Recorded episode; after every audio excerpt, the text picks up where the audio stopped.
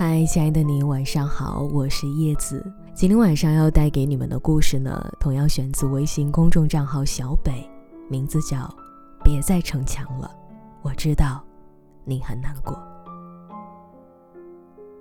我们总是能够听到这样的一句话，他说：“你已经是一个大人了，你该有个大人的样子。”有时候我想，大人应该是什么样子呢？是成熟的、克制的，想哭的时候要看场合，说累的时候要看口袋里的钱包，就连喝醉前也要看一眼手机的备忘录。如果第二天工作日的话，万万不敢放纵了。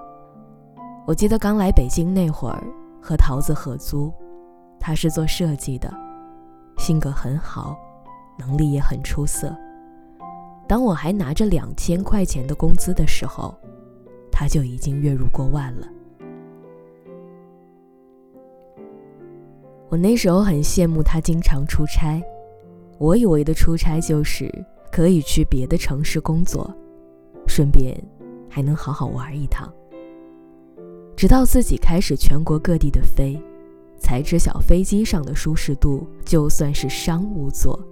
也不及家里沙发的万分之一。如果天气不好，机场的延误让计划中的时间突然被打乱，心情瞬间低落到谷底。每次飞机一落地，满脸的疲惫，再厚的粉底都无法遮住。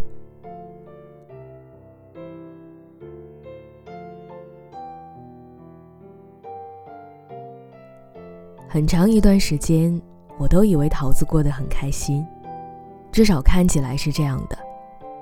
直到一次偶然的机会，才让我突然意识到，这些坚强，不过都是他的伪装而已。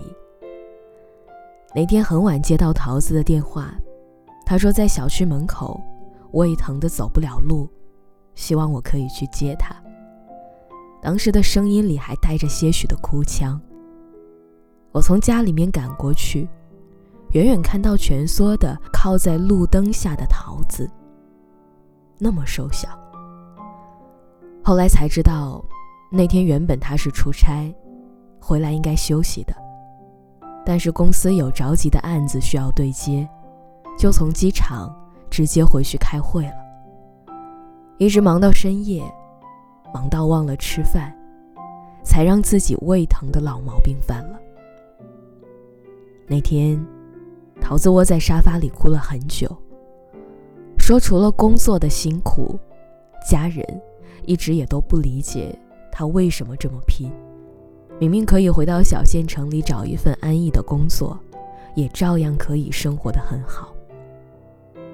他跟我说：“他说小北，我很害怕坐飞机，可是时间很赶，又没办法。”我还睡不惯酒店的床，在外地出差的每一个夜晚都会失眠。他说了很多很多。原本以为光鲜亮丽、没有烦恼的女孩，其实肚子里藏了很多的委屈。后来我发现，身边看到越来越多这样的人。他们从来不在朋友圈和微博透露自己的矫情和脆弱，也从来不会抱怨生活里的那些不愉快，甚至连哭，都是找一部催泪的电影来遮掩。前段时间我在一篇文章里写过，说成年人的崩溃，往往是以一句“没事儿”来结尾的，好像只有这样。才是遵从了成年人的手册，保持稳重和克制。但其实，人一旦有了伤口，就算是贴上了创可贴，别人看不到，但伤口依然在，疼痛也依然在。前段时间，王源的那首《世界上没有真正的感同身受》上了热搜，歌词里唱着。世界如此寂静，人生这般鼎沸。夜深人静的时候，只有你自己周遭喧嚣，却被孤独拥抱，唱哭了很多人。很多事情可能别人都只是旁观者，他们无法体会到这其中的缘由，更无从理解这其中的辛酸和痛苦。所以，既然这样，该哭的时候就哭吧，别逞强了。当你觉得辛苦的时候，适当给自己放个假，时间充足，去海边吹吹风；实在来不及，在小区附近的公园散个步也是可以的。当你觉得委屈的时候，放声大哭或者酩酊大醉一次，没关系的。不是一定要时刻紧绷着，也并不是要时刻保持着二十四小时在线的状态。当你觉得不舒服的时候，适当的放下手里的工作，去休息一会儿。没有什么事情是比身体健康、心情愉悦更重要的。生活只要张弛有度，才能更好的走下去。